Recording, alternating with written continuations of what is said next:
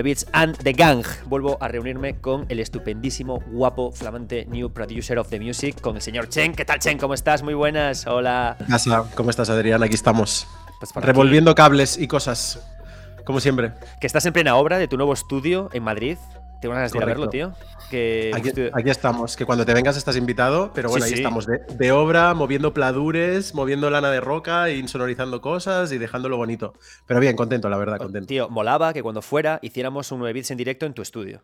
Hermano, pues eso se puede, se puede hacer perfectamente. Aparte, Rafa del Río, que también está aquí, que está en Ciudad Real, no está muy lejos, ¿no? De Madrid, creo. No estoy muy lejos, estoy cerquita, pues cerquita. Claro, pillamos ahí y hacemos un 9 bits and the gang en directo en un estudio maravilloso.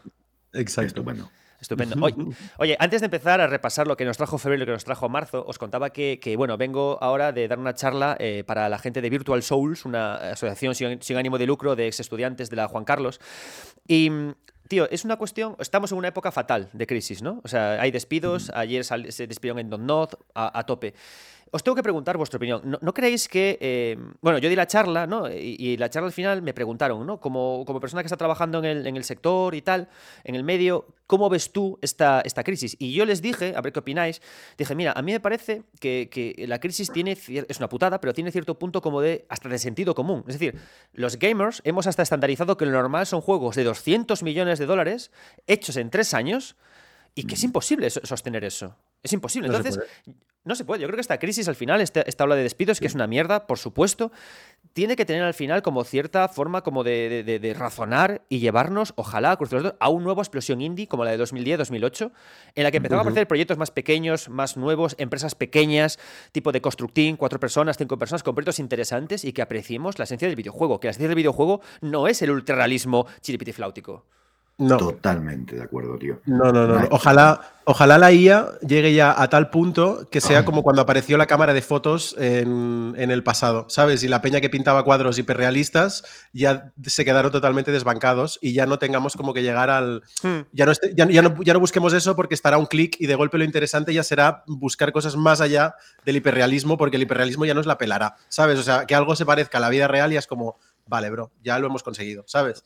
Al final yo creo que el gran problema, como, gran, como no solo en el ámbito de los videojuegos, sino en todo, es el progreso por el progreso. En plan, mm, mm, el, mm. más grande porque tiene que ser más grande. Y ahora, con, ¿sabes? No sé qué opináis, ¿eh? yo aquí añadiría además, es que eh, hay un, leí un vídeo hace un hilo, perdona, hace poco en Twitter, gracias a ti, Adrián, eh, sobre el tema de los juegos de Roblox, de cómo ha cambiado el videojuego. Y es que hemos perdido un target súper grande de público que antes éramos el público principal, que son todos los adolescentes, el público más juvenil, que sigue jugando a videojuegos AAA y a grandes producciones, pero también se entretiene con un tipo de entretenimiento diferente hmm. al que los estudios indies no llegan, porque no es eso lo que quieren disfrutar, y al que además se le añade todo el tema, pues Fortnite, Call of Duty, FIFA, que se lleva otro trozo de pastel enorme. Pero mientras, la producción de videojuegos está aumentando una barbaridad. Hmm. O sea, hay cada vez más, más ofertas. Yo mismo, este mes, eh, dos de los juegos que más me han gustado son dos juegos de estudios indies, tío. Que ya hmm. luego hablamos de ellos. Hmm. Y que me han flipado porque sí han sabido mantener ese concepto original de estudio independiente, de hacer algo diferente, aunque utilices herramientas que ya existen.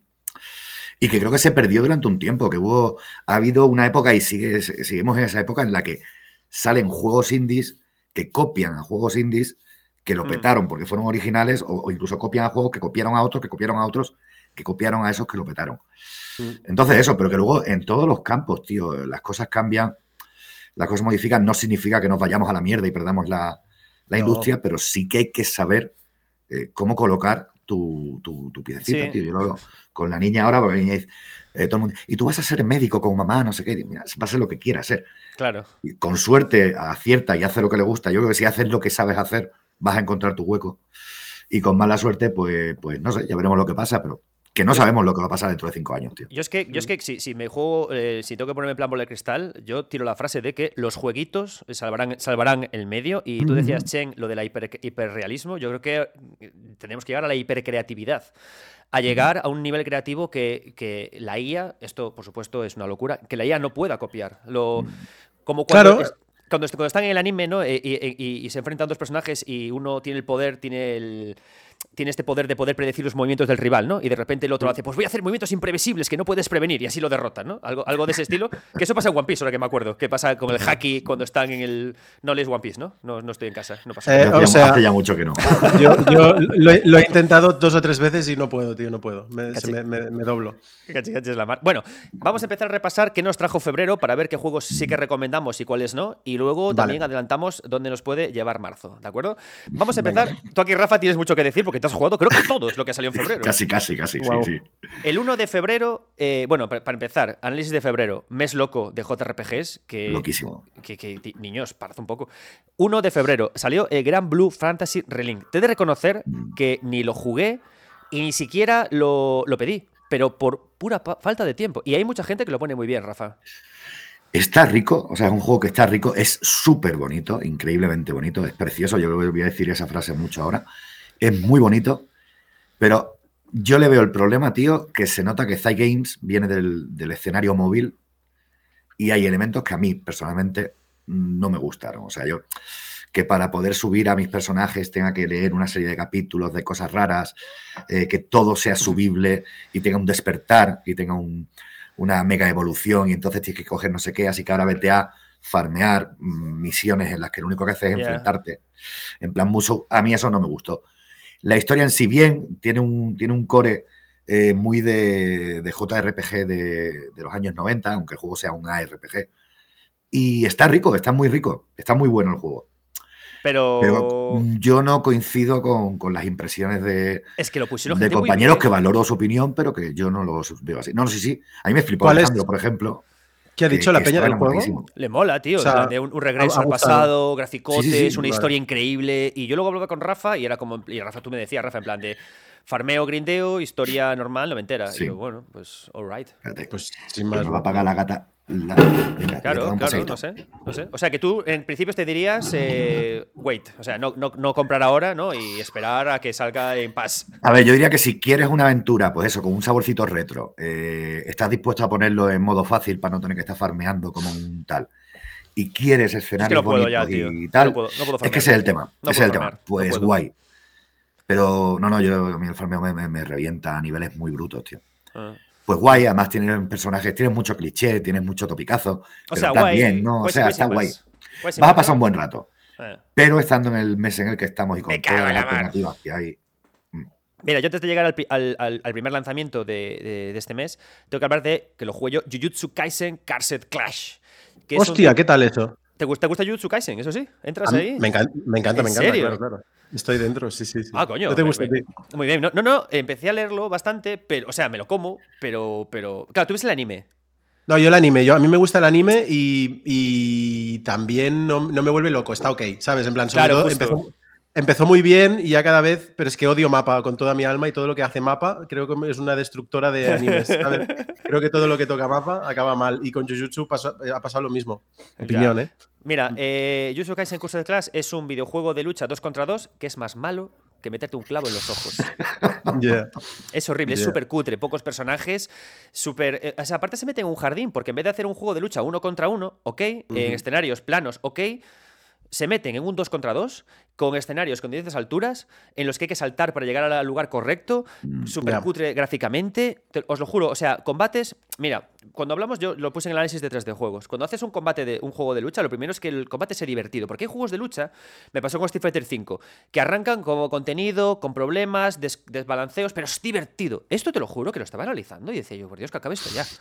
No es divertido, ya, ya. No es divertido, porque yo decía, yo decía para mí, joder, si, si la gente de CyberConnect 2 con sus Narutos no se volvieron locos con el ring de combate, porque al final no hay ni estrategias locas, no, no, no, es uno contra uno de cara a cara. ¿Por qué tú, Jujutsu Kaisen, te metes en estos jardines de meter tres niveles de alturas, escenarios con no sé qué, eh, meter un, un tipo de combate que llega a ser hasta un poco MOBA cuando hay dos contra dos? Uh. Yo leí a, mis compa- a los compañeros de Navi Games que eh, lo más generoso que fueron ellos, que le pusieron que sí que tiene profundidad, ¿eh? Y yo, bueno, bueno. A mí no me acaba de convencer. Yo, un, un Next con este como una catedral. Nada, O sea, nada, que se, que se pudra en el infierno de los videojuegos, ya Sí. está. Tal cual. Me hace gracia porque mis padres me regalaron una. Mis padres tienen la tradición de regalarme tazas feas todas las navidades, ¿no? Y la taza fea de este año fue de Jujutsu Kaisen. Mi, mujer no la, soporta, ¿no? Y, la taza mola porque está, es, tal cual Naruto, porque está el protagonista, el, su enemigo y la, chica del martillo y los, y los, clavos, ¿no? Y es como Naruto, tal cual. Y no sé, no puedo. bueno, Es shonen, que es shonen al uso, en plan, es mm. como sigue todos los cánones de, de todos los shonen, aunque este es como un poquito más darks, ¿no? Como que el prota es un poquito más oscurete, a diferencia de los, del resto de shonens, que normalmente el, bueno es un buenazo y ya está. Como Naruto, o, ¿sabes? O el propio mm, Goku. Mm, Goku, Goku, básicamente. Bueno, el mismo día 1 salió Persona 3 Reload, y, el día 2, bueno, salió el 1 en PC y el 2 en consola, según lo que tengo aquí apuntado, pero bueno. Yo lo jugué, sigo, sigo con él. Y os diré que eh, en el anterior 9 bits and the Gang os decía que cutreaba un poco, y es cierto, hay de hecho hay una escena en la que los protagonistas se van a la playa y, hay un momento en el que te dicen corretea por un, por un camino rodeado de árboles, cutrea, o sea, eso cutrea. Entrevisté a Katsuhiro Wada, el, el, director, y decía, me dijo, mira, con lo que teníamos de presupuesto, hemos hecho la hostia. Y el juego está de puta madre. O sea, yo estoy, eh, fascinado por el juego. O sea, las, las ediciones que se han hecho al combate van guay. La historia me hace coña porque es como del futuro. ¿Sabes? La apatía, la idea de la muerte. Y tiene una cosa muy guay, Persona 3 Reload, que me está encantando. Y es que va mucho de descubrir lo que hay en el interior de las cosas, ¿no? En el interior de tus personajes, las personas, en el interior de la tártaro, incluso luego aparece un personaje AX que es un medio cyborg y también intentar descubrir cómo funciona. Y creo que tiene, lo mejor que tiene el juego Persona 3 Reload con respecto a otras personas, es que tiene esa cosa muy bien pillada de la mano, ¿no? Lo que, es, lo que está sumergido en el interior de cada individuo. Y me tiene atrapadísimo. Yo sigo diciendo que Persona 3 es de las personas más especiales que existen y este Reload me parece un remake dentro del presupuesto que tenían perfecto. Porque cuando has dicho que cutrea, entiendo que te refieres al aspecto gráfico, quizá. Sí, sí, sí. Vale, vale. Aspecto gráfico, por ejemplo, tienes los personajes están recreados como HD que te mueres súper definidos y perfectos. lo de los fondos, ¿no? Ya. Claro, los fondos son Regu, eh, las animaciones son Regu, pero está, el combate está ahora súper súper sabroso. El, ritmo de la narración está súper sabrosa. La Tártaro le han metido más cosas de rogue, porque tú vas subiendo por pisos, pi, pi, pi, y cuando te gasta la magia, regresas. Con una cosa mala, además de que cutrea, he de decir que me parece más fácil en modo normal que el original. Porque porque no me matan. O sea, y, yo recuerdo el primer Persona 3, que era como comer piedras, que era como en plan, muerto, he perdido tres horas de juego. Y esto estoy, llevo ya. Quizá, eres tú el que ha cambiado. Quizá tú has, has, trascendido. Y es cierto, tío. Gracias. Qué bueno, claro. Eh, estoy, en otro nivel de, persona. Pero claro, ya, ya, no es el mismo Adrián el que se enfrentó al Persona 3, que ahora ya te has pasado a varias personas. Sí, pero me pasa que un estoy Elden Ring. Un Elden Ring. Me pasa que esto. Joder, me cago en Dios, Shadow of the Earth me muero. bueno, seguimos. Em, Rafa, ¿tú llegaste a jugar al... ¿Por qué este te pega al Suicide Squad Kill the Justice League o te, has librado? He jugado, mía. He jugado, he jugado, he jugado. Y, de hecho confieso que tengo pendiente el análisis. No me jodas. Sí, sí, sí. Yo sí. Ah, va. Sí, he, Jugado, he, Jugado, hasta Skull and Bones, o sea. pero bueno, ese, vale porque tú eres Ubisoft Lover, pero. No, no, pero uf, luego te cuento. Siento esto y, lo tocaste, y Jolines, la verdad es que. Bros, bros, yo este mes me he movido Pladurs. O sea, yo hago este, este, podcast de hoy. Voy a hacer de alivio cómico porque solo he jugado, me acabé el Cult of the Lamb y me estoy jugando ahora para que veáis em, cómo de desfasado estoy. Estoy jugando al South Park Fractured But Whole. Uh, qué bueno me está pareciendo un juegazo, pero voy atrasadísimo. Las novedades me las he pasado por el forro, así que voy a hacer de alivio cómico yo hoy, ¿vale?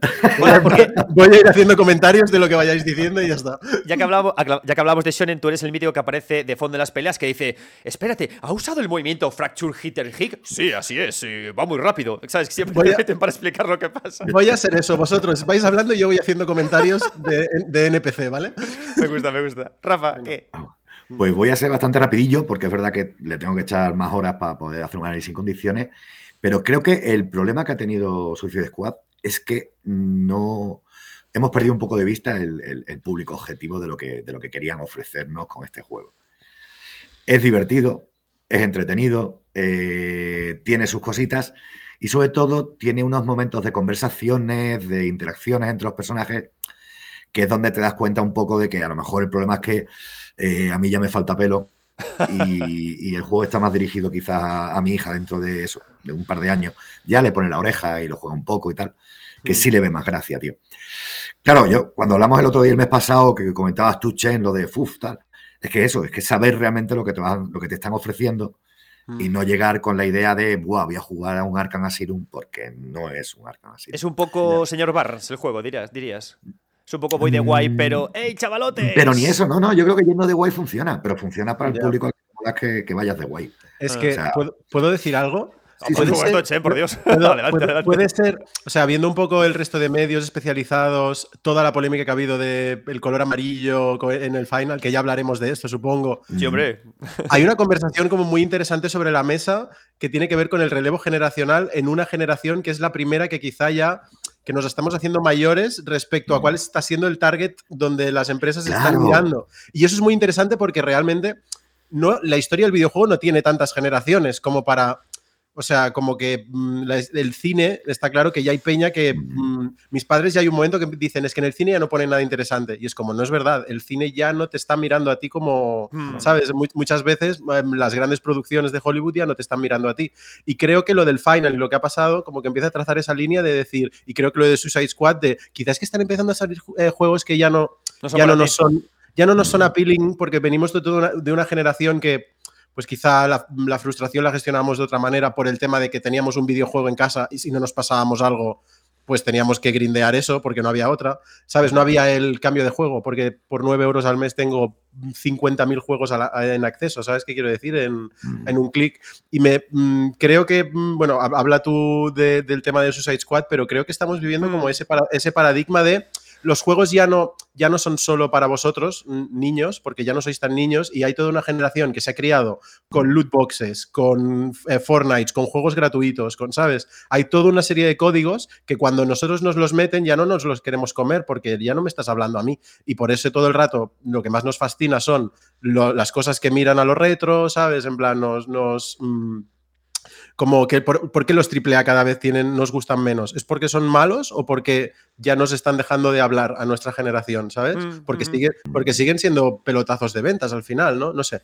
No me acuerdo quién había sacado un hilo de eso, creo que había sido Nao, que, comentaba justamente eso, ¿no? Que, al final mm. todos estos juegos están apelando a la generación que decía también antes Rafa, la generación Roblox, que está petada al parecer de indicadores, de comunicadores y venciendo el miedo a nunca me dejes de jugar. Y, y, es lo que mm. dices tú, al final Final Fantasy Rebirth, que es el que comentas, no deja de ser una reconstrucción para audiencias más jóvenes y que posiblemente vaya, vaya, por, el, vaya por la historia. Y luego lo de siempre, mm. además, que tú haces a día de hoy análisis de usuarios, haces un focus group y te das cuenta de que pones esas marcas amarillas o le metes todo el tiempo estos estímulos, sobre todo a las audiencias más jóvenes, o la generación TikTok pasa de todo. Entonces yo creo que eh, Chen, estoy muy de acuerdo con lo que dices tú, que es como que hay que tragar, ¿no? Como cuando leemos shonen y esperamos un shonen que nos toque. Y, es como decirte, es que tienes que pasarte al seinen, ya. Literal, literal, porque ya no te están hablando a ti. Yo, yo lo que creo es que la clave reside en la accesibilidad. Es decir, que como que de la misma manera, mm, o sea, que, que, hay una opción para que se calle el niño en God of War, ¿sabes? Si me pones, ¿sabes? Ponme, es ponme la, ponme la opción, o sea, si con un clic puedo como mm, hacer que, creo, ¿eh? Para que si, realmente queremos que los juegos le hablen a todo el mundo y queremos que los triple A's le vendan a los niños y a los adultos y a los mayores y a todo el mundo, ¿sabes? Como que vamos a tener que pasar por un de esto de accesibilidad porque realmente es que cada generación tiene unos códigos distintos, ¿sabes? Y habla y hablamos unas cosas, ¿sabes? Yo qué sé, tenemos unas referencias distintas, lo que nos hace gracia a nosotros no les hace gracia a un chaval de 16 años y es normal, ¿sabes? La vida es, la vida es, eso, ¿no? Pero tú te imaginas que cuando empiezas a un juego te pone dificultad y luego qué edad tienes y te pone, ¿sabes? Chavalín, puril, no sé qué, puril, clac, sin, líneas, amarillas. Y el, niño diciendo, y el niño diciendo, sí, papá, sí, papá, todo el tiempo. Bro, eso, sería increíble. O sea, como que el juego ya te, te, preguntara un poco la generación y ya presupusiera las movidas, ¿no? En plan, bueno, ya tiene 35, 40, pues bueno, ya sé que le gustan este tipo de cosas, sé que em, le puedo, ¿sabes? Se puede frustrar un poco más, no le ayudo tanto, no le llevo tanto de la manita. Claro, pues puede, puede ser, ¿eh? Puede ser, porque yo os he de reconocer que, que, que, me dio la ansiedad la semana pasada por Final Fantasy Rebirth. Playón, si me escuchas, mándame un código, por favor, que no puedo más con esto. Y, me puse a jugar, a, yo tengo un hogar en los videojuegos que mi hogar es Dark Souls 2. Y de repente empiezas a jugarlo y me pasa justamente eso, que digo, joder, este juego a mí 100% porque no hay franjas amarillas en ninguna parte, me obligas a mirar guías para enterarme de las cosas, me permites perderme, tienes la gentileza de matarme. Y, es que ahora agradezco eso, tío, también. Así que 100%. Que por cierto, tú has vuelto al, al Dark Souls 2, ¿no? He visto por Twitter que estabas otra vez ahí Sí, de hecho, la, siguiente semana te mm. tocará editar el nuevo a juego lento 3 especial Dark Souls 2.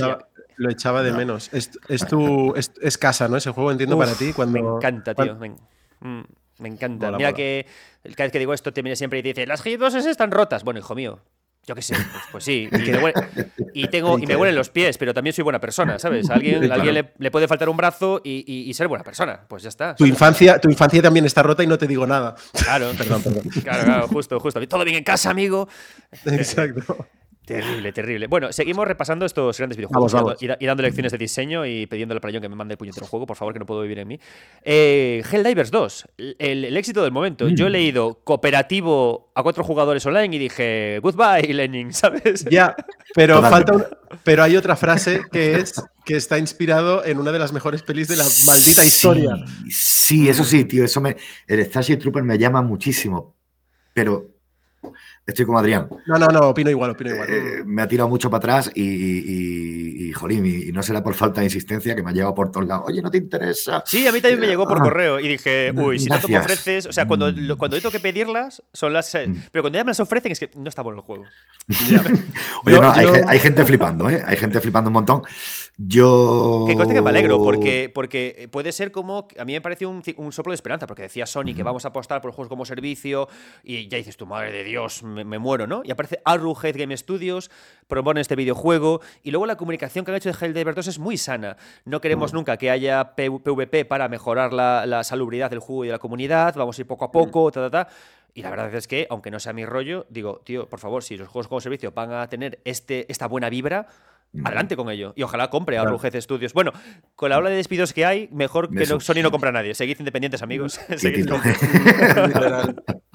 Yo, yo, mira, si sirve para que alguien vea la peli, ¿sabes? O sea, que alguien que no ha visto la peli vea la peli, ya yo creo que el juego ya está haciendo su servicio.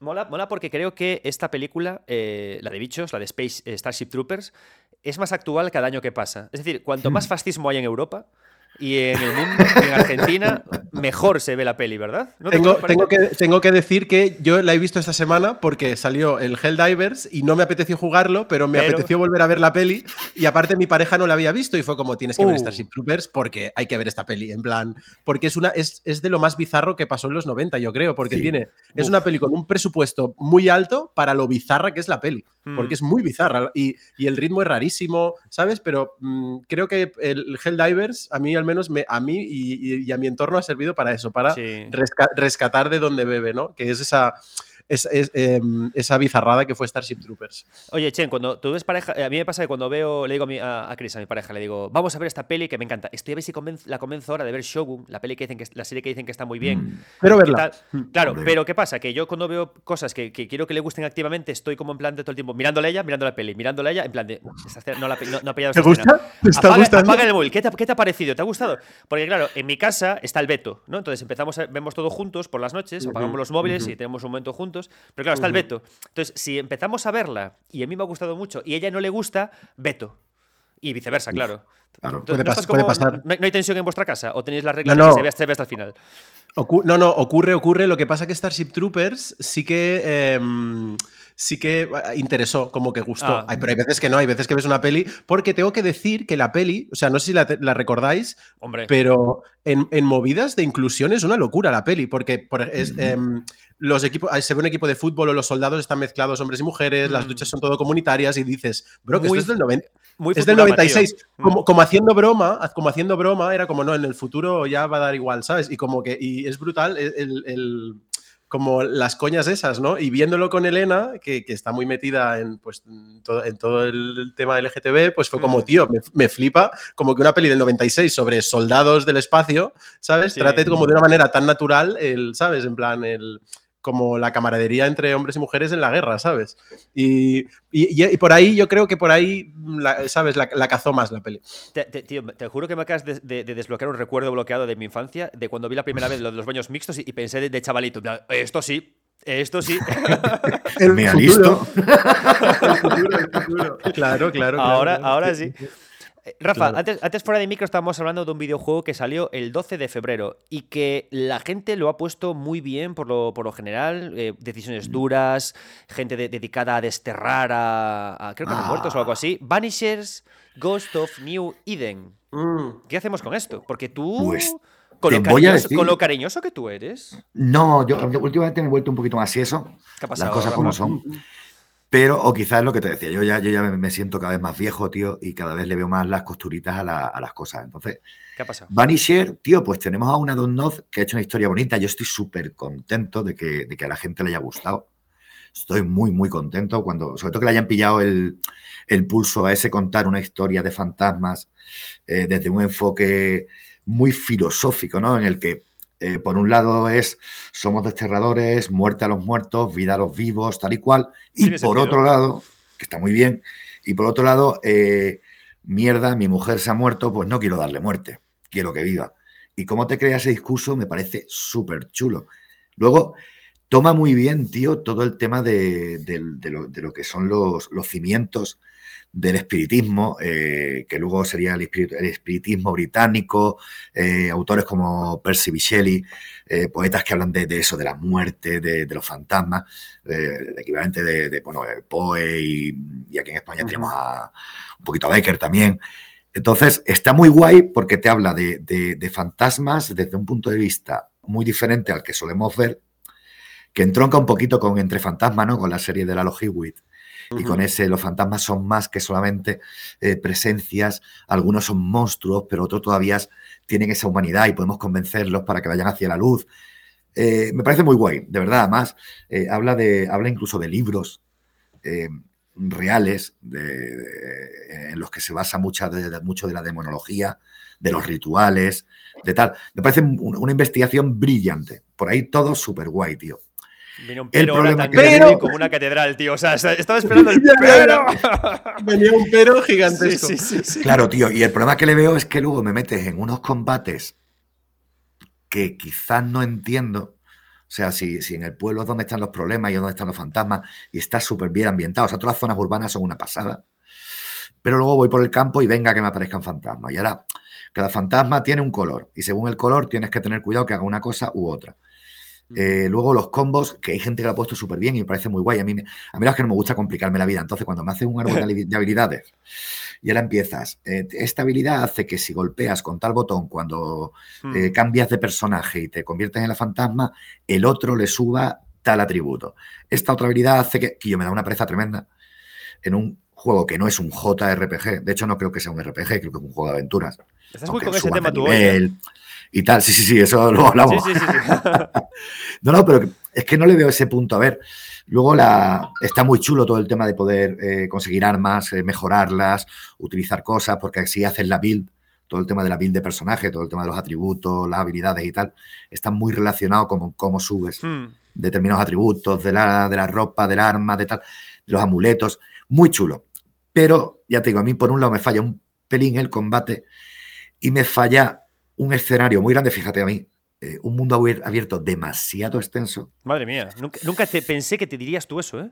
Claro, que tiene unas rutas muy lineales, tío. Es como, decir, decir, esta pizza es demasiado grande. Son frases, ¿sabes? Sí, demasiadas natillas. Claro. y, tío, y me falla el rollo de, joder, estoy investigando una cosa, estoy súper atopísimo, porque quiero ver cómo se soluciona esto, pero Ahora me dices que me vaya a la otra punta a buscar la tumba de esta persona para poner unos huesos, para hacer un ritual, para luego volver y por el camino te hacen otra secundaria y por el... Y ya llega un momento en el que en, el, en cierto punto del juego me doy cuenta, porque me lo están restregando por la cara, de que yo no estoy investigando absolutamente nada. Estoy yendo a sitios a que me cuenten cosas, a que pasen cosas. Y todo ese tema del dilema termina concluyéndose en o te cargas al humano o liberas al fantasma o te cargas al fantasma. Estoy, viendo, estoy viendo, Rafa, que mm. eh, eh, Relink y Vanishers no te ha gustado por lo mismo. Y creo que febrero de 2024 es el año en el que los mundos, los juegos de mundo abierto, whatever, los maps que decíamos en. Si ya no te gustan. ¿Estás en, estás no, pero es que, bueno, ten en cuenta que, es que Relink no es mundo abierto, cuidado. Bueno, pero ha trascendido. Te, voy a hacer mierdas de mundo son abierto. Zonas, son zonas. No, no, yo lo que te digo, aquí el problema que tengo con este es que la investigación no me justifica, o sea, la exploración no acaba de justificarme, pero luego, quitamos ahora, ya hemos tirado el pero, vamos al segundo pero, Hostia, pero, tienes unas historias alucinantes. O sea, Ah. Las historias son muy guapas. Es lo que he escuchado de ese Eh, juego. Como tiene que, unos que temas, mucho sí, sí, tío. O sea, eh, toca el canibalismo, toca, o sea, toca unas movidas que te flipas, tío. Pero muy bien tocado. Es un poco, es un poco Entonces el, lo tópico, salva. el, tópico el tópico dark metes en canibalismo, ¿no? Una historia de canibalismo te. No, no, pero bien metida, bien. No, no, está muy, muy, muy, muy, La muy bien. de la Nieve, verdad. Vanishers. Nah, muy no, no, muy no, caníbal, no. está, está- se está quedando el año. Esto está guay porque además de fondo hay, buah, de fondo hay una relación entre ambos personajes, uno está enamorado del otro, o sea, uff, no, no, de verdad, de verdad. Ahí está un trío dentro de un, Pero. dentro de una señora, se meten dos fantasmas Madre que Dios. pugnan por ella Ok. y montan el trío con ella y está ya como, por favor, exorcizadme ya con los muertos.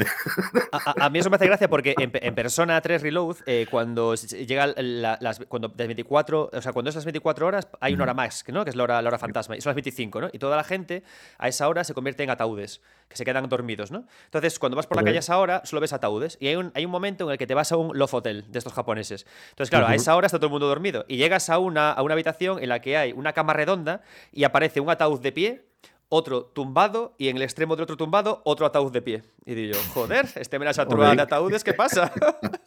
y me mola la escena, me quedé pensando y digo yo, ¿en serio han metido esto aquí así para me gusta, eh, me gusta el, el amor Fíjate, yo- fantasma. Yo concluyo, te concluyo el tema de Vanisher como que es un juego muy interesante, con historias muy buenas, Sí.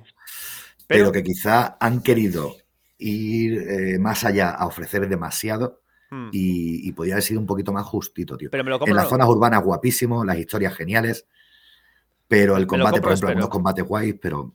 Me lo compro, pero. ¿eh? ¿Se lo, se lo compra Chen este mes o espera? ¿Qué hace? Ese me gustaría, ¿eh? Jugarlo, la verdad. Yo creo ¿verdad? y, y quizá a tu mujer le mole un montón también, tío. Es interesante, ¿eh? Yo, yo le, yo le muy- te- yo le tengo muchas ganas, la verdad, porque creo que, narrativa y la ambientación es que me gusta. Es un- Mm. ¿sabes? Cuando lo vi fue como me gustaba la temática, por todo lo que has dicho me mola. Ya veremos, cuando lo juegue, de aquí un año y medio os digo.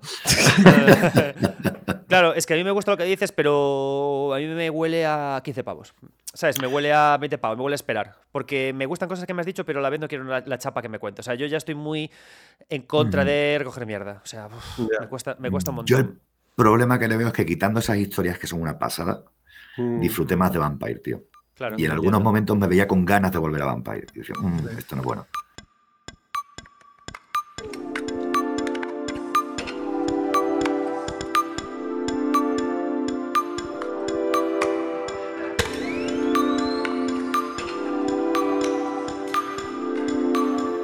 Pero bueno, Vale. Ahora os voy a hablar yo de dos juegos. Uno Bien, salió el vamos. 13, el 13 de febrero y otro el 20 de febrero. Y son los juegos que hay que jugar este mes, además del tuyo, Rafa. Chen, este te va a flipar. Ultros. ¿Lo Dime. conoces? ¿Te suena? Ultros. No, no. A ver. Que te, imagínate, un Metroidvania, ¿vale? Pero tiene ideas de rogue. Ah, el, el que tiene esa pinta de como de hippie, que es como, ¿sabes? Que tiene esa pinta de lisérgico, ¿no? En Mira, plan. lo estaba jugando y digo, ¿cómo le va a molar a ti? ¿Cómo te va a molar? Es un Metroidvania en el que tú avanzas. Pero ¿qué ocurre? Que hay mecánicas de rogue y la idea de un ciclo. Entonces el ciclo te echa hacia atrás. Entonces, las Vale. habilidades las puedes llegar a volver a perder para recuperarlas, pero ¿qué pasa? Que tu protagonista puede plantar semillas en lugares del mundo. Estas semillas, aunque vuelvas atrás en el ciclo, las semillas crean árboles, ¿no? Y lo que te va a molar de todo es que detrás de toda esta idea eh, se encierran ideas superpotentes de budismo zen. La idea, ¿En del, serio, eh? la idea del ciclo, de retornar, el enso, la armonía, cómo el mundo avanza aunque tú no avances con él. Está mucho presente la idea del Yugen. Todo este rollo está ahí, tío. Y está con una música finísima, un arte que es este rollo de budismo zen con ácido, que mola un montón, ¿sabes? El rollo Sí, hippie. un poco. Sí, Y sí, tiene sí, sí. y sí, tiene una sí. cosa que me, que me encanta a nivel narrativo, que es que el- todo está muy sobrecargado, todas las escenas. Los escen- imaginaos como Hotline Miami, porque es el mismo, es el mismo eh, artista, Ok. pe- pero eh, en plan eh, arte pintado a mano, es decir, todo Ajá. súper so- súper sobrecargado, ¿no? Entonces, pasas por, tú pasas por zonas y en los escenarios ves, por ejemplo, tótems o figuras, ¿no? Y dices tú, vaya fumada. Pero luego encuentras recuerdos que hacen que la cámara vuelva a esa cosa que has visto y te la contextualizan con un pequeño recuerdo. Y dices tú, ¡guau! Me mola. Vale. Punto un poco negativo, que el combate es un poco flojer. Pero te aseguro que el- lo que es la progresión, cómo funciona la mecánica, la idea de Metroidvania con Rogue, funciona Vale. guay, te lo puedes fumar en nueve horitas. Y Ojo, y está disponible para Mac, bro. Que yo que soy Oh. un puto Mac user, está disponible para Mac. Her- hermano, compañero, si es una, una movida de sobre budismo zen, claro que está en Mac. Claro, claro, claro, claro, claro, claro. No, no, no, va, va a caer, va a caer. Me lo has vendido ya. O sea, tiene, tiene todo lo que le Sí, pido a sí, un juego. De verdad, ¿eh? O sea, puede que el combate os suba un poco para atrás, puede que el ciclo, si vais a- pensando en un Metroidvania muy clásico, os eche un poco para atrás. Tiene un cambio en el juego por la mitad en el que hablan más de la jardinería. Pero si estáis un poco en estas movidas del budismo zen, en sus valores estéticos, en estos rollos y cómo se transforma en mecánicas, ¡buah! O sea, yo lo pillé con, una, con un hambre loquísimo. Y para mí este ha sido el descubrimiento eh, indie del mes, Ultros, ¿no? Pero hay otro de que está hablando un montón que es Balatro. Hombre, todo el, mundo está, todo el mundo está hablando de eso, del juego ese de cartas de que es como que lo comparan con el Slade Spire. ¿Es es, un ese? juego, os aseguro que es un juego perfecto. O sea, es un juego, es la hostia, es eh, jugar al póker, ¿vale? Pero imaginaos, el póker, las cartas del póker, pero a las que les metemos ideas de rogue, ¿vale? Mm, Entonces, ¿de, de qué va el rollo? Aparecen bonifi- bonificadores a que, eh, vale, va- la, la partida que vas a hacer ahora se basa en conseguir triples, o sea, en conseguir eh, grupos de tres, o parejas, o tal. Entonces, cada run que hagas te da bonificadores ahí, ¿no? Y de repente hay una carta que te dice, a partir de ahora, todo, el- todo o sea, vas a ganar más puntos en espadas o en picas, ¿no? Entonces, es la hostia porque coge las reglas del póker y las va transformando todo el tiempo con reglas loquísimas, de forma que acabas jugando un juego rogue de cartas, de hacer mazos, pero con las cartas del póker. Y luego aparecen jokers, aparecen reglas que se mueven. apare- Es un juego, tío, que es un, es un come horas. Y, y- y decían en Reload, que me gustó que lo dijeran, que es un juego perfecto, porque es un juego perfecto, pero, pero tipo Excel. Es decir, si, si haces check, check, check, check, check, no tiene fisuras el juego. Es una puta droga Vale. absoluta, in- ininteligible, Es- porque-. Muy bueno. Lo que, más he bueno. escuchado, lo, que más, lo que más he escuchado del juego es eso, que es muy adictivo. En plan, Sí. que desde. Que, bueno, me lo han comparado con eso, con el Slade Spire, que yo es un sí. juego que no sé, cuántos, no sé cuántos años tiene, pero aún juego. O sea, cuando tengo Pues un si rato, te, juego si te Slade mola el. Slay, esto te va a gustar, porque es Mm. el mismo tipo de droga. Vale 14 Vale. pavos y os aseguro que Sí, le vais sí, a echar sí, sí, 80 sí. horas. O sea, yo lo tengo en la Steam Deck y aún he hecho de vez en cuando partidas. No deja de crecer cada run, Ujú. cada, cada- cada vez que haces partidas y ganas dinero, eso lo cambias por sobres que se abren y aparecen modificadores que puedes ir trabajando con ellos. Y se les va la olla. Ok. La idea que es siempre llegar a un objetivo, ¿no? En plan de, vale, tienes que conseguir tantos puntos esta vez. Entonces tienes tu mano, tus modificadores, cómo la RAN te ha generado la partida que tienes que hacer y dices, vale, tengo que irme más a dobles parejas y dobles parejas de espadas y con este Joker no sé qué y tal. Y te quedas en modo cerebro galaxia súper bien y el juego no, no deja de crecer. Es un título que, que- que- que- que- que en serio, ¿eh? Eh, O sea, el que lo ha hecho esto es matemático. Ya. Alucinante el puto balatro. Alucinante. Joder, pues lo- los dos apuntadísimos. Sí, sí. Yo, yo para mí, o sea, el Ultros es como que tiene un juego, es un juego con más, con más aristas, con más roces. Combate puedes Mm. ponerle me, alguna vuelta que te hace el juego un poco me. Cuando el juego se pone más en plan de jardinería, un poco me. Hay que, hay que estar en el mood. Pero Balatro, Ok. a po- a poco que te gusten las carticas y las reglas. Ya estás. A mí lo que me echaba un poco atrás es que el mundo póker me daba un poco igual, pero la peña dice que da igual. Que, Odio, que- odio el póker. Claro. Tenía un colega vale, vale. que siempre que venía quería jugar al póker y montar la timba. Yo decía, mira, dame una cerveza y Es que- a, la- a lo que queráis. Es que esa clase de persona existe, ¿eh? Existe esa peña como que quiere hacer timbas de póker, ¿sabes? Sí, sí, sí, existe, ¿eh? Eh, Luis, si me estás escuchando, me encantaba jugar contigo al póker. Bueno, seguimos. Hay Un abrazo, que son los que van con la baraja del Dixit, que también son otra historia. Claro, claro, claro, claro, claro.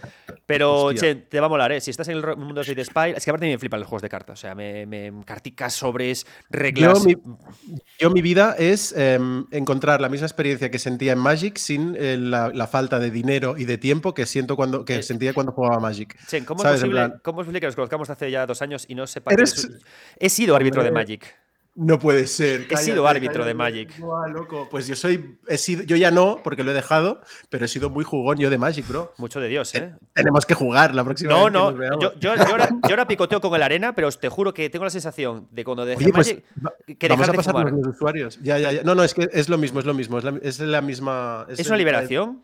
Pues, espérate, espérate, No perdón. eh, no- no juguéis a Magic. Inciso- dale, dale. No, no, no. Inciso que no tiene que ver con, juego, con videojuegos.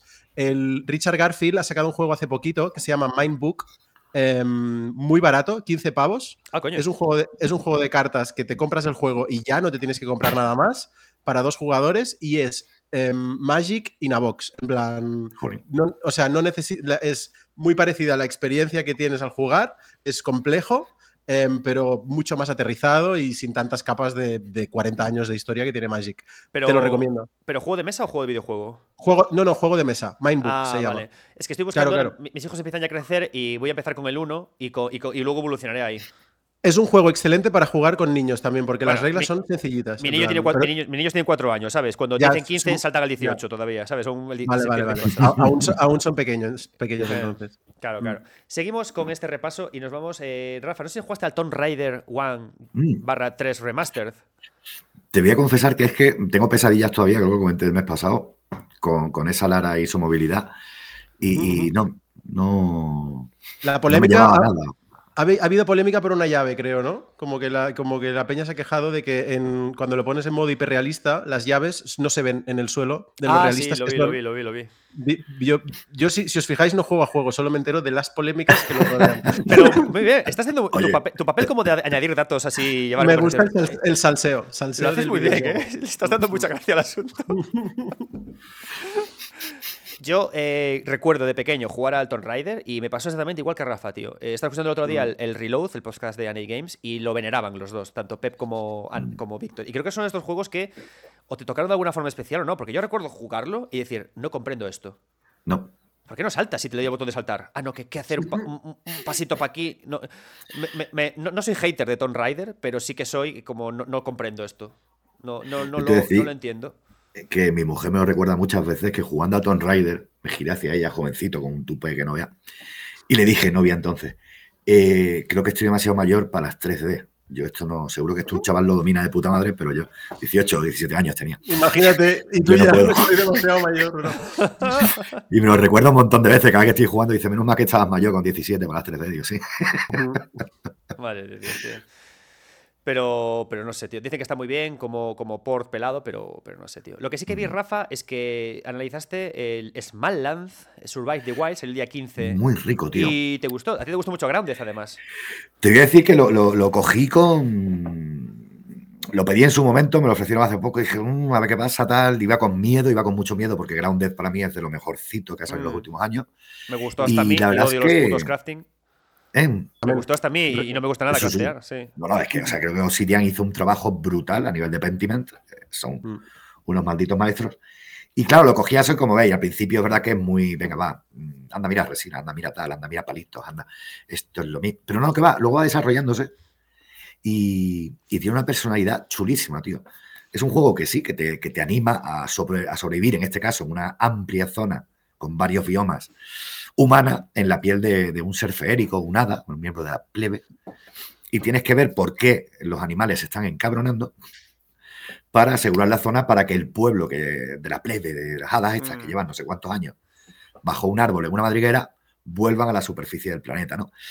Y lo guay es que, tío, tiene su construcción, su supervivencia, su tal. Yo te confieso que puedes jugar, por supuesto, con amigos, construir una burrada. Soluciona muy bien el tema de las construcciones y tal, porque puedes crearlas en una zona, en lo alto de un árbol, y luego reclamar otro árbol y todo mágicamente aparece ahí. Que genial, porque dice, bueno, ¿y cómo esto por qué pasa? Y le dice el duende, hay cosas que escapan a nuestra comprensión. Christopher Nolan. Vamos. Dime una peonza o dime que es un mago. Venga, vamos para allá. Claro, claro. Da igual. Pero está bien, tío. Joder, ¿cómo lo haces si no? Y muy guay. Y es que más allá de todo este tema, puedes montar animales, tío, pero no en plan, o sea, quiero decir, puedes usarlos de montura. Eh, eh, muy guay, muy guay, porque además, jolín, cada uno se comporta como se comporta ese insecto o pequeño animal. Y está muy chulo.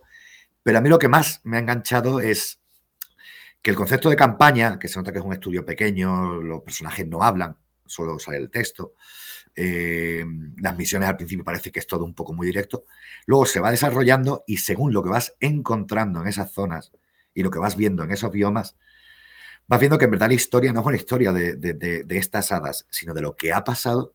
Oh, Lore. Y, oye, y me parece muy guapo. Lore, alerta Lore. Sí, sí, sí. No, no, te lo juro, ¿eh? O sea, creo que es algo que en un juego que no me lo esperaba, me ha sorprendido gratamente. Muy disfrutable para grupos. Eh, los que jugaban con amigos a Grounded lo van a pasar igual de bien jugando a esto.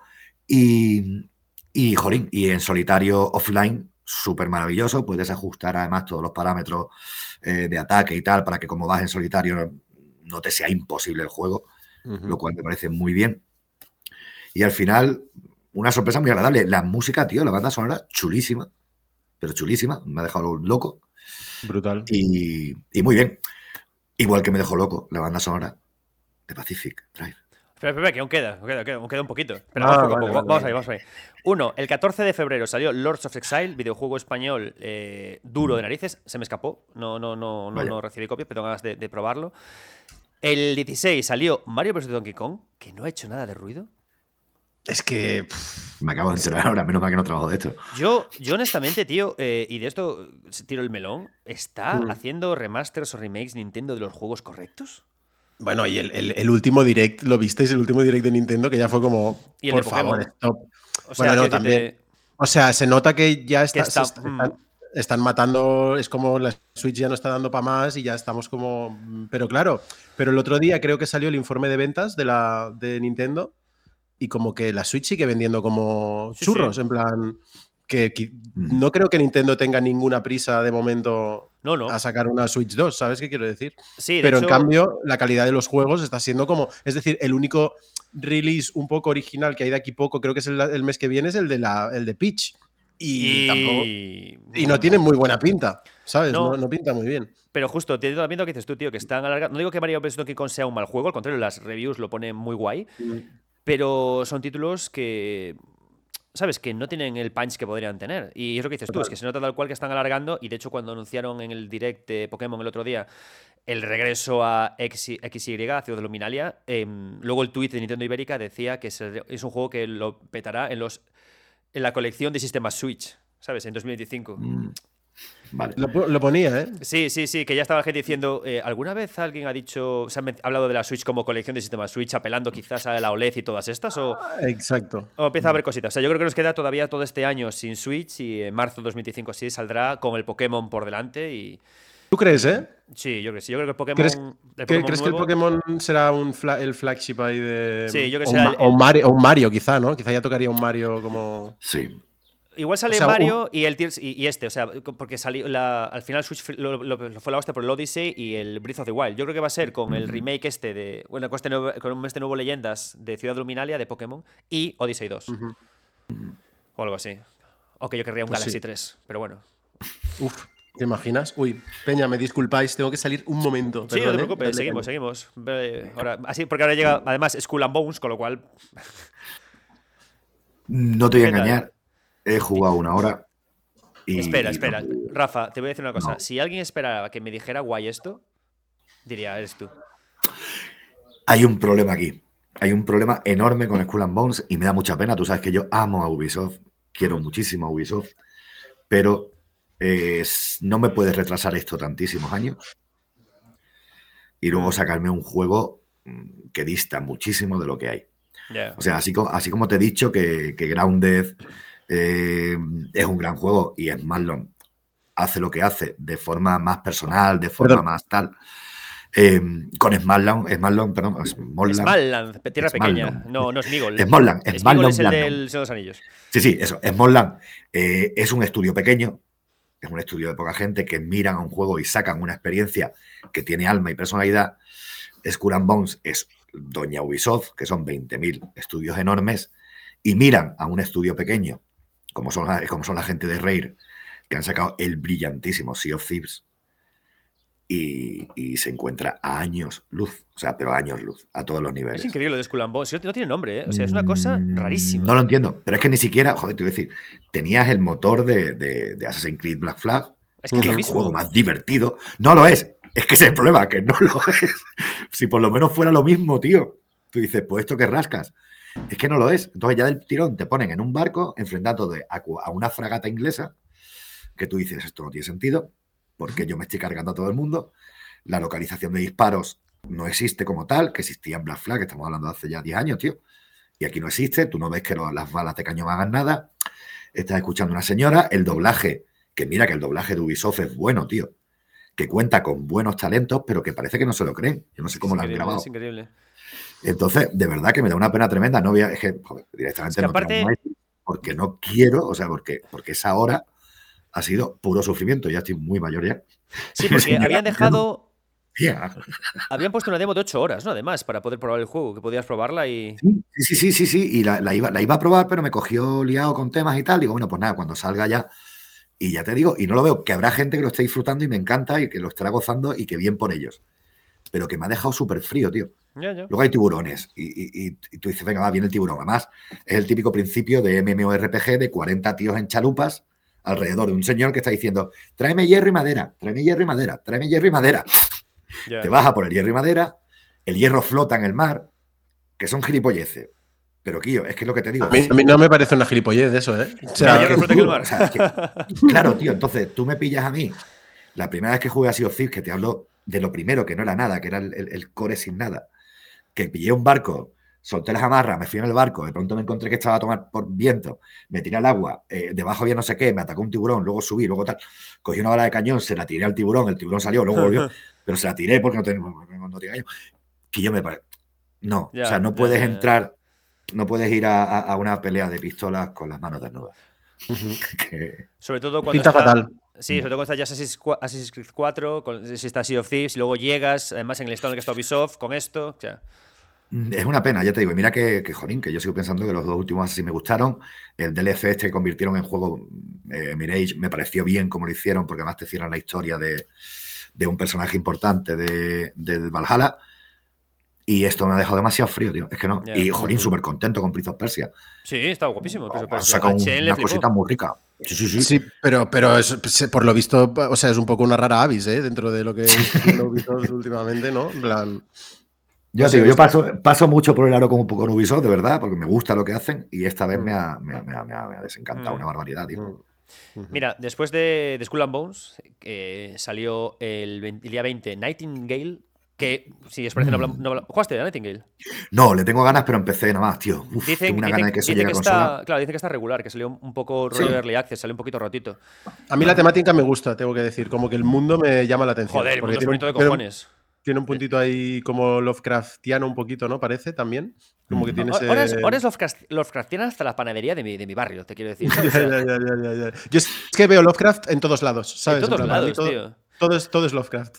Es que te voy a decir una cosa, es que de hecho, eh, hablando antes de Vanisher se me olvidó, mm. es muy Lovecraft, tío, en algunas cosas. ¿Ves? Claro, por eso, claro, por eso llamaba la atención. Es que, tío, a Lovecraft le inspiraba muchísimo, no voy a acordar el nombre ahora, pero bueno, el autor de Karnaki, que es en lo que ellos se basan. Entonces, claro, como ellos se basan en Karnaki y Lovecraft se inspiró para crear sus cosas, lo ves todo muy relacionado. Tío. Puntos en común ahí, qué fuerte. Mm. Todo, es Lovecraft, tío. Estaba leyendo el otro día el libro de, Adrián Hernán, el, de, el libro de los videojuegos de terror. Y, tío, Lovecraft lleva en los videojuegos de terror, pero es que desde, los, desde el 72. ¿Sabes lo que te digo? O sea, bueno, es que es, creo que es mucho más fácil adaptar el terror cósmico al medio del videojuego que a la, pantalla, que ha tenido muchos problemas. O sea, nunca hemos sabido. Es muy difícil crear obras que adapten esa movida más allá de la cosa, quizá, como que lo, pero ese terror como de algo mm, tocho y grande, ¿sabes? En plan, y que nos supera por todos lados, creo que en el videojuego se, mm, traduce bien, tío, y por eso creo que, como que lo hemos usado tanto en el videojuego, ¿sabes? Lo hemos, como mm. si yo fuera desarrollador de videojuegos, ¿sabes? lo lo hemos. En, en, Check Studios. Exacto. Pero que por eso se usa.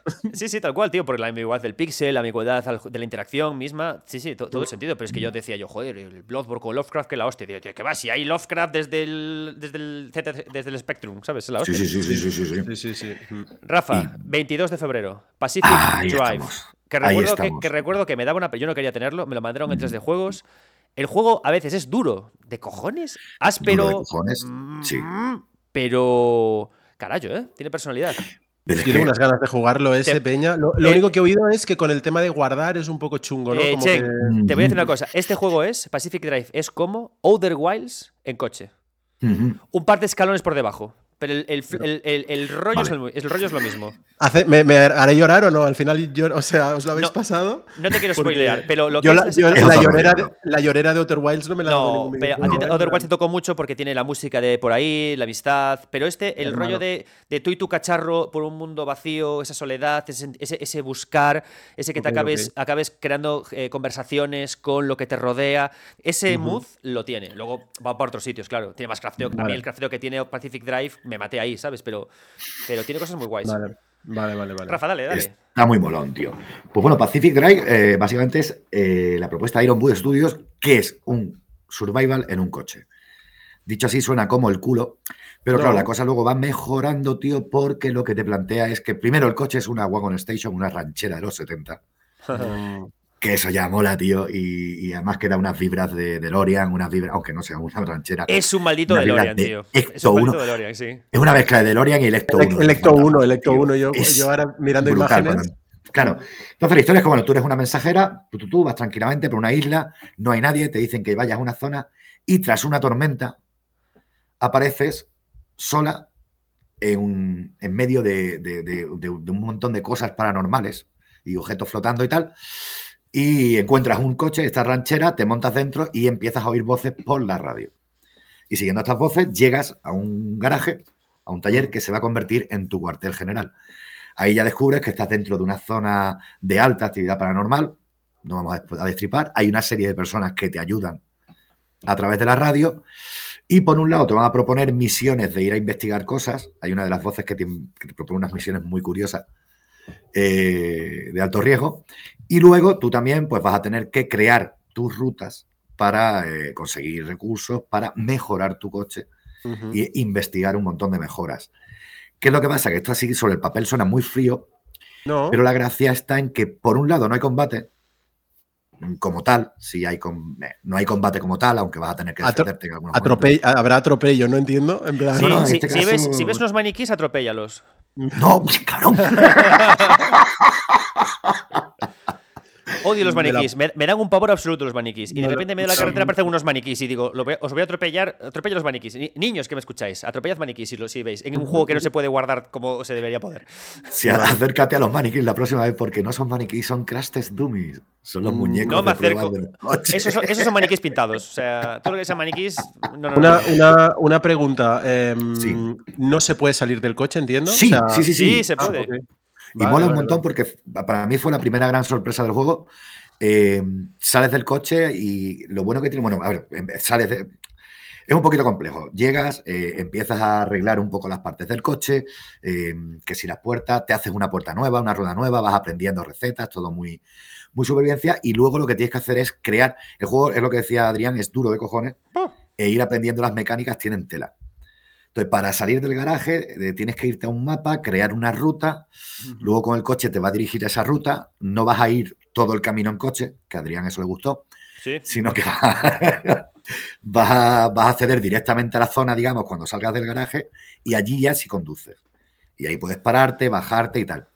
¿Qué pasa? Luego poco a poco vas viendo cosas raras y descubres de pronto que puedes escanear esas cosas raras y cuando las escaneas eh, te sirve para desbloquear distintas investigaciones en el taller. Luego hay unas cosas que son unos orbes de energía, de no sé qué. eh, eso también te vale como moneda para desbloquear cosas, tal. Que, Pero sobre que- todo que Rafa chulo- también, te- también, también te dice, cuando, en plan, no te, también te dicen, no, no pienses demasiado cómo funcionan estos orbes. No, lo pregun- no te preguntes demasiado. Porque con el orb, Esto es así. usándolos como que regresas, te, ma- te ma- te desmaterializas y te apareces en otra parte. No, no preguntes Sí. demasiado. Bueno, Sí, pero además el juego es tan puñetero que no puedes volver para atrás. Sino que cuando quieres volver, que recordemos que tampoco solamente puedes guardar en el garaje, y a Sí, veces eso- se guarda es- antes de una zona. Eso es. ¡mua! eso es duro, ¿no? Porque, la, porque como que entre salida y salida eh, son largas, entiendo. Y la RAN es O sea, densa. sí, sí, o sea, sí, es, es un juego, es un juego denso. Es como eh, las sensaciones que yo tuve son como los Dungeon Crawlers de los 80. Que dices, vamos a hacernos una RAN, espero no morir porque hay permadez. Pues algo de ese estilo. O sea, es, es un juego que Vale. tienes esa sensación dura. Pero yo creo, Vale. Rafa, que podemos definir este juego como una historia de amor entre tu coche y tú. Por supuesto. tío. Bajo la lluvia. Claro, ahí, ahí viene lo bueno, porque como puedes bajarte del coche, eh, al principio el coche es normal, ¿vale? O sea, es un coche normal, tú le vas poniendo cosas, tal. Sí. Si le das a la pantallita que hay al lado del volante, te sal- se sale un dibujito, así como una animación pixelada. Pero según vas avanzando en el juego, de pronto te metes en el coche y el coche, pim, te activa solo la pantallita y te tira corazoncitos o pide que le des un lavado o tal. Entonces empieza a comunicarse contigo. Es un Tamagotchi, ¿eh? Se hace Claro, que vas- es que va molando porque vas descubriendo que el coche en verdad es más que un coche. Bueno, lo dicen al principio del juego, Es un vestigio. es Sí. un vestigio, pero claro, no tienes ni puñetera idea hasta que va pasando. Y Qué luego, guapo eso. tío, vas conduciendo, estás esquivando anomalías, que son las cosas que van pasando. Dices, voy a, voy a saltar por esa rampa de ahí, aunque el coche se rompa un poco y cuando estás a punto de coger la rampa, coge el puñetero coche, te pega un volantazo. y te dicen no hay y tienes que ir por otro lado, ¿no? Entonces vas mostrando o te bajas del coche, estás explorando y, y de- si llevas mucho rato sin ir, de pronto el coche encienda las luces y empieza a hacerte señales o a pitar para que lo encuentres. Es una cosa muy loca, pero muy Es guay. Es muy och- ochentero ese Sí, rollo. es Es, que- muy de, es muy de claro. película de los. Es, el, es el coche fantástico de repente. Sí, pero además eso con un. Pero es que sin hablar, tío, se comunica contigo Súper y al final tienes- creas una Qué relación guapo. muy rara. La exploración es, como decía, muy densa, muy lenta, muy a, muy a poco ritmo. Cada vez que descubres algo por ti mismo es un pedazo de hallazgo, que eso es un puntazo. Creo que lo que hablábamos al principio de las líneas amarillas y tal. Eh, El descubrir cómo establecer una ruta o descubrir cómo utilizar una cosa o cómo tal. Y, y- y se convierte en un pique constante, tío, pero Eh, constante. Pero Sí, duro sí. de. Es duro, vamos, tío. Un compromiso de juego, tío. Este me pasa como, como con Ultros, que te decía, está guay, pero. Aquí es un Mm. juego que está guay, pero tiene un gran pero. Es decir, no es un título que puedas recomendar, digamos, en plan a cualquier persona. O sea, es un título que, que tienes que tener paciencia. Que tiene que tener con calma. Por ejemplo, para bajarte del coche hay que quitar, eh, quitar la llave, activar el pre- la palanca de, de freno de mano, porque si no el coche se te va. Mm.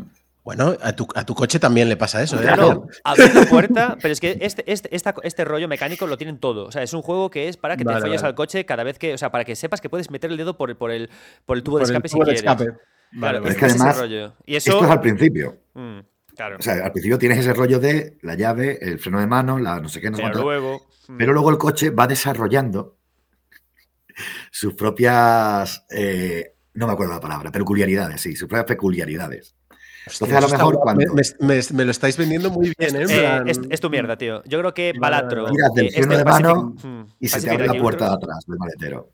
Mm. O frenas y se te abre otra puerta. O apagas las luces y empieza a pitar.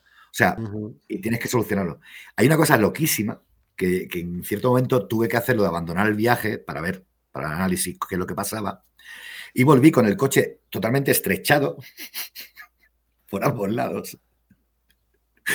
Eh, sin puertas, sin no sé qué es cuánto, pero me hizo gracia porque o sea, la peculiaridad que me cogió fue que se estrechó y no podía arreglarla porque no lo encontraba cómo arreglarlo tal. Al final se solucionó, ¿no? Ah, pero Entonces- espérate, se, se estrechó. Sí, sí, sí, el coche se estrechó.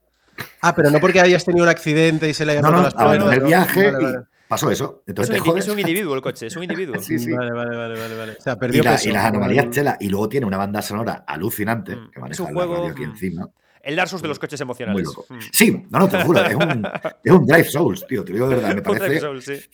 que tiene, sin haber combate, bueno. pero tiene ese punto brillante, o sea, sobresaliente, brutal la gente de Iron Boot Studios. Yo en mi análisis puse directamente el típico juego que cuando lleguemos a diciembre de este año la gente empezará a recomendarlo como tapado. ¿Sabes?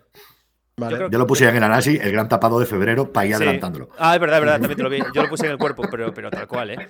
Porque, ya te digo, o sea, yo creo que este, este en terreno indie, Balatro, Ultros y Pacific Drive, eh, hay que echarles el guante. Son para mí los tres grandes juegos.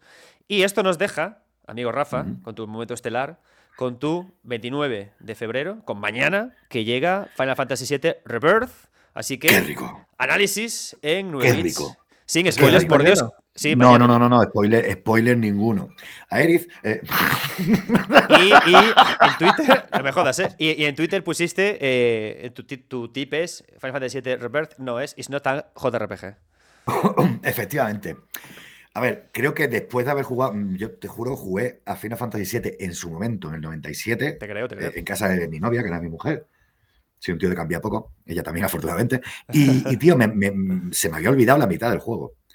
Entonces, con Remake recordé algunas cosas, pero me. Pero con Reverse me está flipando porque estoy recordando mucho más, tío. Entonces, bueno, recordé mucho más, ¿no? Entonces, el remake es alucinante. O sea, yo que es eh, Square Enix ha sacado eh, para mí lo mejor de la saga. Me está volviendo loco, me he volvido loco. Bueno, estoy ahora con el endgame. Me está volviendo loco, me está gustando mucho, pero eh, considero que ya no es un JRPG, tío. O sea, lo veo un juego de aventura con 40.000 cosas, con el ojo puesto en muchos, en muchas cosas, eh, a la que te escantillas, te mete un minijuego, o te mete una experiencia, o te mete un tal, y el combate Más de a no Witcher ser que 3, lo ¿no? Una, una aventura, clásico. una aventura con elementos RPG, ¿no? Más que un JRPG como tal. Yo te diría, eh, sí, sí, sí, sí, sí. Claro. Pero es que, es que te iba a decir más Yakuza, pero claro, no, es que Yakuza lo veo más JRPG. Joder, Yakuza Ahora que es Like Dragon. Yakuza Like Dragon es un sí, JRPG. sí, sí. O sea, es el canónico Sí, sí, sí, sí, totalmente. Mm. Entonces, el combate a mí me ha gustado, pero me, es mejor que el de remake, pero sigue teniendo ese caos y ese problema de las cámaras que llevamos arrastrando desde el 15, mm. que me marea un poco. pero quitando yo creo ese detalle, la movilidad que se comentaba, que, a poco que aprietas el sprint te sale disparado el personaje y termina en alta del monte. en ciudades es verdad, además que la sensación es que vuelve a ser muy yakuza, esa sensación de moverte porque es muy gracioso, porque tú te vas moviendo, los personajes van detrás. Si sacas un objeto de su sitio, todos los que vengan detrás se lo van a comer porque los, los han metido en su ruta de, tránsito y es muy gracioso, me recuerda mucho a Yakuza en eso. Pero el caso, eh, que quiero quitarme así lo que menos me ha gustado así un poco de principio, quitando esos detalles, lo de la pintura amarilla, que a mí me parece que es normal que la utilicen. Razonable, digamos, de un mundo abierto. razonable. es razonable. Es razonable porque es que si no te vuelves loco. O sea, la cantidad de. Y tío, y si, te pica, y si te pica, vete a la cueva, tío. Yo qué sé. sí, sí, pues te digo. O sea, no es. De verdad que no es un gran problema, que no es una mm. historia que hablamos de un. hay un momento en el que no se ve la pintura amarilla. Y te juro que yo pasé 20 minutos donde. ¿Qué tengo que hacer? O sea, perdí ahí un montón de tiempo de análisis. A mí que me pongan pintura amarilla cuando tengo que hacer análisis. Es que jugar no es eso. Mm. Mm, no, no, es que lo que te digo es demasiado sin sentido, ¿no? Pero bueno, mm. quitando esos detalles, vamos a hablar ya de lo que es el, el Rebirth. Y tío, qué, rico. Empieza con una. perdona, ¿puedo hacer un, inciso? Claro. Em, pasa algo, o sea, en los lleva, hay, hay unos cuantos finals como que ya no quieren ser un JRPG, pero se siguen, o sea, como que están todo el rato bailando entre dos aguas, ¿no? Parece. ¿Qué opináis de eso? Es una sensación, ¿no? Que todo siempre, como la discusión con el Final Fantasy es si aún es o no es un JRPG. ¿Sabes? Porque con el último lo fue, ¿sabes? Era como, era como, ¿es un Devil May Cry? No, ¿sabes? Es un, ¿sabes? En plan, se mueve todo el rato entre esas dos aguas y parece como que es como Square Enix, déjalo ya, ya deja el, Deja me, gusta JRPG. me gusta que esa pregunta porque se lo pregunté al director de Final Fantasy VII Rebirth eh, en una entrevista que saldrá en GTM y, y, el, tío dijo que, que, dejadme en paz con el puto JRPG. me decía es que, es que es eso. Me dice, estamos haciendo un juego que une a lo mejor de los dos mundos y no pensamos en conceptos de género. Empezamos directamente en una aventura por la que avanzamos y con la que tiramos. Que me parece lo más sensato porque creo que el JRPG es un género muy concreto que te ancla unas cosas y cuando quieres contar otras, como en este caso, creo que le viene muy bien a Final Fantasy Rebirth la idea del mundo abierto con... Porque aparte, hasta está guay que sea más JRPG el, remake que Rebirth. Porque al final Rebirth me parece un canto a la libertad. Midgard tomar por saco, a disfrutar, a reírnos, a irnos a la playa. Y, creo que le va muy bien que se rompan esas eh, limitaciones tan tontas del JRPG. Bueno, tontas me flipan, pero me entendedme con el contexto. Y abrirse a lo que decía Rafa, la aventura con toques eh, RPG. Pero ellos no quieren hacer JRPG. claro, pero, pero que, solo, pasa, solo pasa con los Final, me da la sensación. Porque con Yakuza no nos paramos a decir qué es este juego. Pero con Final sí. Tenemos que poner la lupa de qué tipo de juego es. Es que Final Fantasy XVI no es un JRPG, es un juego de acción con elementos RPG. Mm, exactamente. No, no, pero es que yo creo que precisamente es lo curioso, hablando de Yakuza, es el cambio, ¿no? O sea, como eh, Ryu Agotoku llegó un momento que dijo: Ya tenemos gastado el Brawler, ya tenemos gastado el beat'em vamos a hacer algo nuevo. Y empezaron a trabajar el, JRPG o los elementos de JRPG con el ojo puesto en Persona 5, muy puesto en Persona 5. Muy puesto, sí.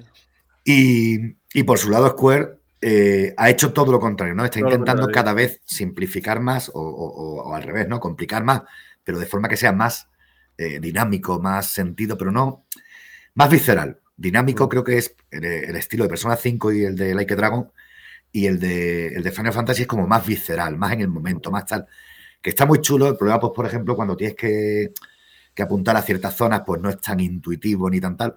Eh, no tienes esas pausas, pero que está muy bien porque funciona, como dices tú, Adrián, con ese paso a la aventura, a la libertad, porque además la libertad en un mapa que ya no es el mapa que era el de Final Fantasy VII en el 97, ahora es un mundo abierto por el que te mueves a tu bola, en el que los chocobos ahora tienen más sentido que nunca, en el que aparecen más formas de moverse que vas consiguiendo en la aventura, en el que aparecen un montón de cosas y que luego van entrando esos minijuegos y que además le dan mucho sentido a, esas misiones secundarias y al, a, nuestro queridísimo amigo, el, sintético, el pesadísimo de Chadley, que nos pide que investiguemos esto. Ah, sí, el, eh, niño coñazo ese, sí. que nos mete, pues, para que no falte, pues mete sus atalayas, sus investigaciones, sus tal, sus cual, que es maravilloso, porque la verdad, si me lo vas a meter después en, el endgame, métemelo ya, y que yo decida cuándo disfrutarlo. Está guay, tío.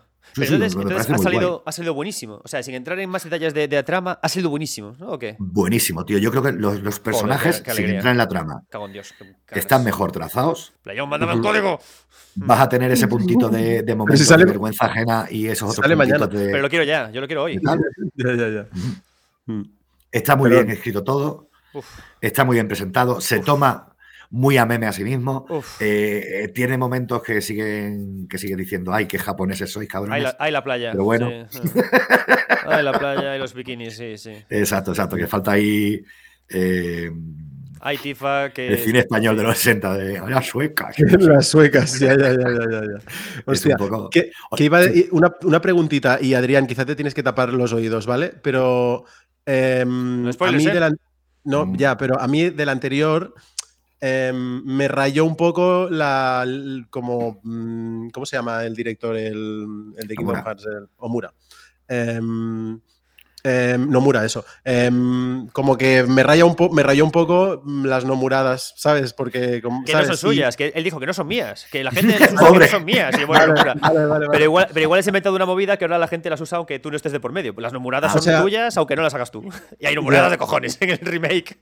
Claro, bueno, mi, mi pregunta es, ¿qué tal en, en este a, a nivel mm, como mirar a la historia, sí, nomurada, mirar la historia anterior de dónde venimos, tomarse licencias creativas y yo creo que la gran duda, que no te la, estoy, no te la pregunto, Creo, que creo, es, creo que. ¿qué va a pasar con, ese, con ese personaje que todos sabemos? Espera, no espera, espera, a espera, espera, espera, espera, espera, espera, espera. ¡Callaos, callaos! Para no entrar en spoilers, Mm. quiero que, bajo tu opinión, Rafa, nos des una valoración del 1 a 10 de cómo han cambiado las cosas en base a si te ha gustado o no te ha gustado. De 1 a 10 para Rafa. Los cambios son de 1, en plan, vaya puta mierda de cambios, o son de 10. Joder, que flipe. Me encanta la relación que hay entre pasado y presente. No te voy a hablar de cambios me- eh, para, para evitar todavía más spoilers. Me voy a cómo eh, reinterpreta la historia, De 1 a 10. cómo utiliza explicar. los personajes. Sigue explicar, sin explicar, porque aquí no, No, quiero no, que no, digas ni De 1 a 10. cómo utiliza los personajes que vienen del Para, por. Dios. Si lo que pasó en el 97, Para, por Dios. Para mí es un 9,5. Vale, ya está. Porque está, está aquí. creo- ¡No digas por más! historia. No, ¡Que no digas no por historia. Muteate, muteate, que Adrián. Que no puedo, que la audiencia ahora mismo está sufriendo. La audiencia está con Que los no cascos a punto de quitarlos. En plan, no quiero No nada. sufráis, que me, que me voy a casar con ella, no sufráis. No, eh, la historia. Eso es de gran hermano, eh, que nadie se piense sí, que es ningún spoiler raro. Eh, quitando la historia, quitándolo todo, creo que Square Enix cuenta la historia que quiso contar en su momento y que lo- la limitación de la tecnología no le permitía. Entonces ahora la cuenta de otra forma, con otras cosas y con otros enfoques. Ya está, ya está, ya está. Para, para, para, para. Que ya estás, está. que estás.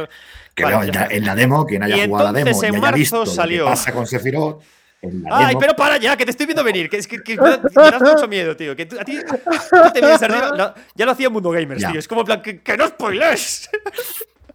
para allá, para allá. El juego, compradlo, ya está. Perfecto el juego. Vale, El juego es muy rico, comprarlo, pero te voy a decir una cosa. No puedo evitarlo. No, no, no. no. Muy bueno, muy estupendo. No, no, no. Por eh, favor. Muy bueno, muy estupendo. Pero por Dios, antes, antes de comprar Final Fantasy VII Rebirth, comprad Infinity Wealth. Porque confieso que lo he disfrutado. He disfrutado muchísimo Final Fantasy VII Rebirth, pero tenía ganas de volver para terminar todo lo que tengo pendiente de Infinity Wow. Wealth. tío. Muy bien, vale, perfecto. Eso, O sea, eso puede entrar. Vale. Mire, esto fue febrero, ¿vale? Perfecto, lo hemos pasado muy bien. Esto ha sido febrero. Yo, eh, si os vale, ¿con qué os quedaríais? Yo me voy a quedar con Persona 3 Reload, eh, con Ultros, con Baratro y con Final Fantasy 7 con este, con River. Son mis juegos. ¿Los vuestros? ¿Igual o cambias alguno? Yo como no he jugado a nada, yo me quedo con esta maravillosa conversación que hemos tenido. Yo me quedo con Pacific Drive lo primero y Rebirth lo segundo. Vale. Vamos a hacer un juego. Como ya llevamos aquí una hora y cuarto de chapa y ahora tenemos que hablar un poquito de marzo, vamos a hacer un juego que creo que va a estar guay para los siguientes de Gang. Os voy a decir los nombres de los juegos de marzo y tenemos que jugar a adivinar quién está haciendo ruido con una taza. Niño, ¿Quién por favor, un poco de directo. Y eh, a ver si adivinamos qué nota van a sacar de Metacritic, sin pasarlos. ¿Vale? Si te pasas, pierdes. Venga. Vale. Vale, Buah, eh, buah. Me, enca- me encanta este juego. Va, va, va, va. vamos va, allá, va, ¿eh? va, va. Niños, jugad con nosotros desde casa. A ver, a ver- Venga. Bueno, eh, el 4 del 3 sale de Taumaturge, que no sé qué coño es, así que paso. Vamos a empezar con. ¿Sabéis lo que es? ¿Tú sabes lo que es, Rafa? Taumaturge, ¿no, verdad? Ni Vale. papa, Vamos a ir con los que son 8 del 3. Unicorn Overlord. 81. Unicorn Overlord. No sé el nuevo no sé juego de. Vanilla War estratégico, le tengo unas ganas que me muero. Pero yo, 81. Em, 77. Sin pasarse, 77, sin pasarse. Luego repasamos, ¿eh? El próximo de Gang. En Chena, en Chena Critic es un 30 esto. En Chen, un digo. 30, vale. En- o sea, o sea ¿Quién más se acerca sin pasarse? Vale, vale, vale, vale. Seguimos. El 13, el 13 del 3. Sale la nueva entrega de Is, Is X Nordics. 71. No lo sé. No, no es un juego de acción y rol desarrollado por Nihon Falcon, RPG. Ah, ok. Hablamos de Pues- Metacritic. Sí, sí, Metacritic. Sin pasarse. 70 y- 71, voy a decir. 73. Co- Bueno, Cabrón, no vale hacerlo confiar, no vale confiar. 73. Empezamos con, con las con cosas grandes. El 20 del 3. Este, Rafa, ¿sabes cuál es? Mm. El regreso de Alone in the Dark. 68. Sí, tristemente sí. Creo que va bien. Voy a decir 72 confiando en. Pero sí, sí, tristemente le van a dar palos, tío. Y mira que la demo Yo- demuestra que va a ser jugardo. ¿eh? Yo voy a, como mm, quiero que salga muy bien, voy Creo a decir muy bien, tío. 85, voy a decir, pero para intentar nivelar. Es que me da mucha Estoy- rabia. ¿eh? Estoy, estoy delusional, ¿sabes? Estoy de Lulu. Que Yo dice. la demo, tío, tenía cosas. Es que lo tantas veces. A nivel de, de, de- de físicas, de cómo movían las cortinas, de cómo se movían los elementos, de cómo. Si eso lo mantienen, puede ser un vacinazo. Yo espero con muchas ganas y, y, jolín, que jugar el primero a, a, a, a, Login de Dar, tío, que tengo muchas ganas de eso. Igual, igual, Pero sí, igual. digo 72 porque sé que, que pasan estas cosas. 21 Ujú. del 3. Dragons Dogma 2. 94. 93, lo siento, es que era la que tenía ya frente a 93. Mm, sí, pues 90. Sí, sí, 90. 100%. Vale. Eh, Princess Peach Showtime. 80. Yo creo que se va a llevar un 70 ese juego. Yo creo que aquí va a haber Nintendada. ¿Sabes? Ya. Sí, es que eso es la cosa. Ya digo 79, pa, que 79. me medio. Vale. Rise of the Running. 86. 88. No, no sé cuál es. Es que Team Ninja cutrea. O sea, yo, yo si me haces elegir entre Dragons Dogma 2 y Rise of the Running, yo voy a irme a Rise of the Running de cabeza. Pero Team Ah, Ninja ya cutrea, vale. pero, pero sí, sí, pero con Sony Cutrea, pero- detrás. cutrea. Pero va a Sony le aprieta las pilas. O sea, Sony coge al Team Ninja Ah, y no, le dice. pi- "Ch, ch, ch, ch, eh, Pinta, pinta ponéis". guay este juego, ¿eh? Yo te diré un 80, te diré. Mm, A ver qué 80. tal. Yo, yo 86, joder, yo me fui más para arriba. Bueno, 80 pero tú. mm, Vale, vale, vale. por ahí. Rafa? 88. Yo, yo este me lo voy a jugar. A mí si me haces elegir ahora entre Dragon- Dragons Dogma 2 y Rise of the Running, o sea, lo tengo tan claro que voy a ir a por The Rise of the Running que ni te lo crees. Mm, yo- igual. Es que te digo una cosa, es que Dragon Dogma 2 es para echarle mucho, mucho, mucho, mucho, Mm. mucho, mucho, mucho tiempo. Sí, ¿eh? sí, sí, tal cual, tal cual. Bueno, pues con esto queda cerrado marzo. Ah, ya está. Ya Vale, está. brutal. Eh, Menos mal que es un mes tranquilito, tío. Bueno, eh, bueno, Degan, oye, muchísimas gracias por, por esta reunión. Me lo he pasado guapísimo. Hemos repasado febrero, hemos repasado marzo. Y volvemos a reunirnos, si os parece, eh, el- el fin- en la próxima semana última de marzo, ¿ok? Eso es. Estupendo. Ya veremos que ahí toca Semana Santa a ver cómo lo hacemos, ¿vale? Pero sí, sí, nos joder. Y si no, que den por el culo, ¿sabes? Si esto es para ya ves tú. Oye, Bueno, cuidaos mucho, ¿vale? Claro, tío, Que un abrazo. Y nos vemos. Un abrazo. Besicos y gracias. Chao, chao, hasta luego. Gracias a todos. Adiós, chao, gracias.